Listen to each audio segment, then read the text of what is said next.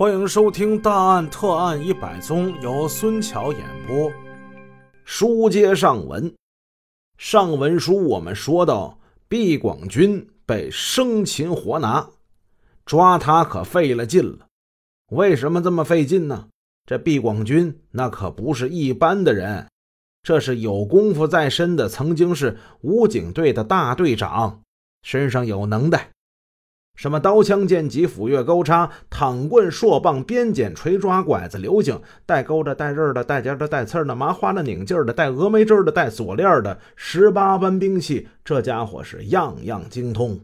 不光兵器，拳脚那会的也不少啊。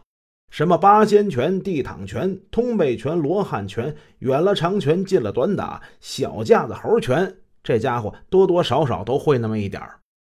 进入了武警系统之后，他还专门学习了散打，拿过了一届省散打冠军。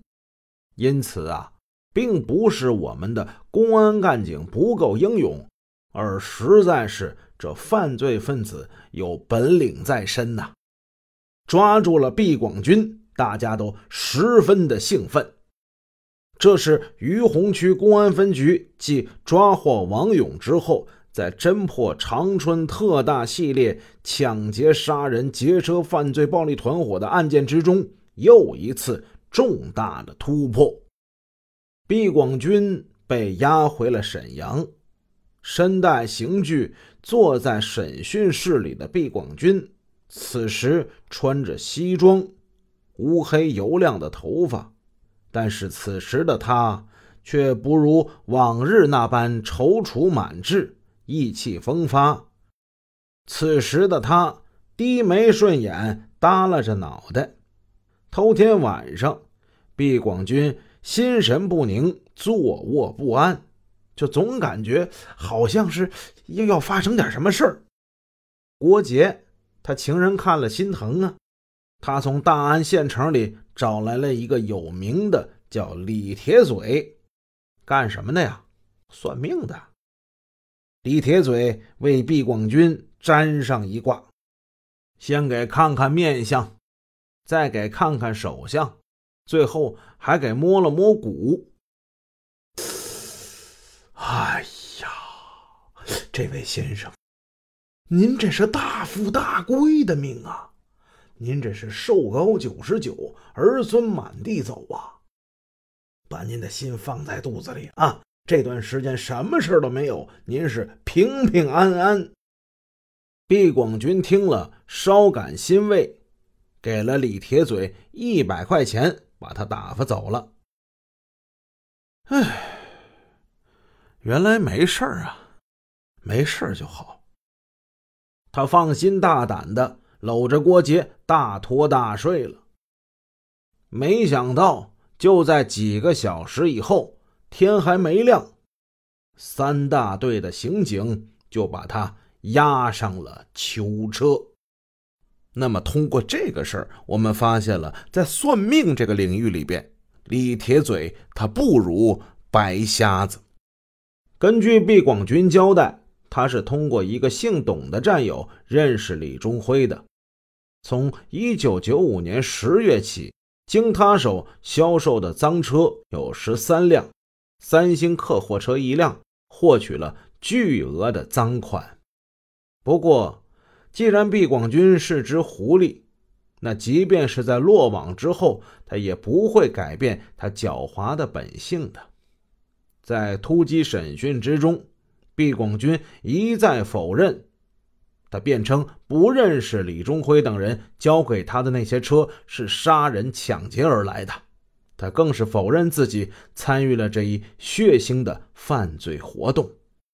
面对眼前这个道貌岸然、重家在身，还是摇唇鼓舌、招摇撞骗、编织着谎言的家伙，想起了长春挖尸的时候那一系列触目惊心的惨景，王洪泽恨不得一拳把他那张。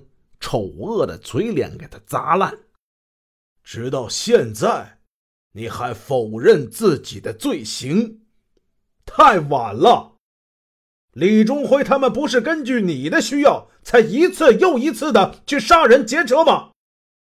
就他们那一群流氓地赖，从哪儿能弄来什么走私车、顶债车？你要一辆，就给你弄了一辆。桑塔纳、捷达，那都是中国的合资企业生产的，怎么就成了走私车？那些抢来的出租轿车的车牌是不是你亲手卸下来的？又经你亲手换上了假武警的车牌所有这一切，你都清清楚楚的。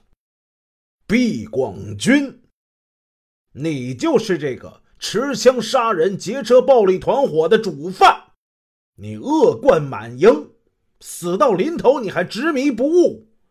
你最终是逃不掉法律的严惩的。王洪泽这一连串连珠炮似的义正言辞的痛责，使毕广军心惊肉跳，哑口无言。在警方强有力的攻势与大量的证据之下，毕广军最终还是吐了口，交代了自己的犯罪事实。在这之后，长春警方根据已经落网的王勇、石运彪、毕广军等人提供的线索，组织警力四面出击，抓捕同案犯罪分子。本案的主犯毕广军已经被抓。那与此同时，其他的犯罪暴力团伙中的成员，他们在干什么呢？常言说得好，做贼心虚。李忠辉、张玉新、唐志海、徐大力、姚立军、李忠伟、马业文、张国强等暴力犯罪团伙的成员们，自八月二十七号，毕广军向李忠辉通报了王勇在沈阳可能出事了。打这儿起。这帮犯罪分子一个个如惊弓之鸟，本来他们早就想跑，但是一件事情的发生让他们临时改变了计划。这到底发生了什么事儿呢？咱们下文书接着再讲。